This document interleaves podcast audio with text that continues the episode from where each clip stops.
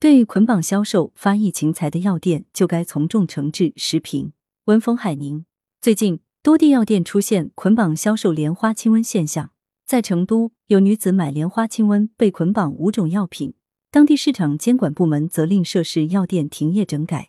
对于涉嫌违规行为，将会进一步调查。在天津。市场监管部门根据举报线索立案查处老百姓大药房连锁有限公司河西店捆绑销售莲花清瘟胶囊哄抬价格违法案件。另外，河北省保定市、吉林省吉林市也存在类似问题。从多地曝光的案例来看，消费者要想买到莲花清瘟，就得购买五种甚至更多的其他药品，这既增加了消费者购药负担，也容易造成其他药品过期浪费，既侵害了消费者合法权益。也扰乱了医药市场秩序。坦率地说，这类药店是在发疫情财，即趁消费者抢购莲花清瘟用于治疗新冠肺炎的心理，通过捆绑式操作促进其他药品销售来提升业绩。这种做法既失德又违法，理应受到谴责和依法惩治。令人欣慰的是，一些消费者并没有让药店的捆绑销售目的得逞，及时向当地市场监管部门进行举报。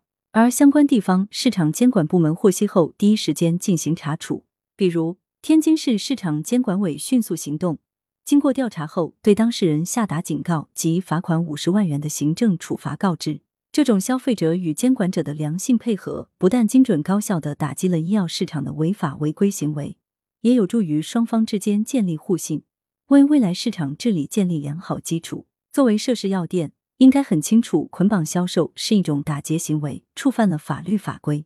我国《消费者权益保护法》明确赋予消费者自主选择权和公平交易权，而商家的任何捆绑销售行为，明显限制了消费者这两项权利。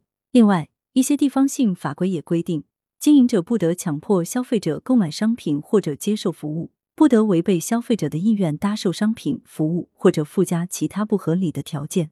显然。商家捆绑销售莲花清瘟，违反这些法律法规。最近，市场监管总局发布了关于规范涉疫物资网络交易秩序的工作提示，其中提到，坚决杜绝平台内经营者发疫情财情况出现。对于线下传统药店的捆绑销售莲花清瘟行为，各地市场监管部门也要视为发疫情财，依据相关法律法规有意查疫。只有一个不少的查处发疫情财的商家。才能显示出执法必严、违法必究，进而对其他商家产生震慑力，为防疫和消费者权益保障创造良好环境。要想更有效的遏制药店捆绑销售行为，监管部门还应主动出击，以明察暗访等方式获取违规线索和证据。而且，对发疫情财的违规者，既要从严从重开出行政处罚罚单，还要考虑纳入信用联合惩戒、从业禁止等制度范畴。使违规者不敢再违法失德。此外，还应该大力普及相关医药常识，加大相关药品生产和供应，避免消费者扎堆抢购某种单一药品。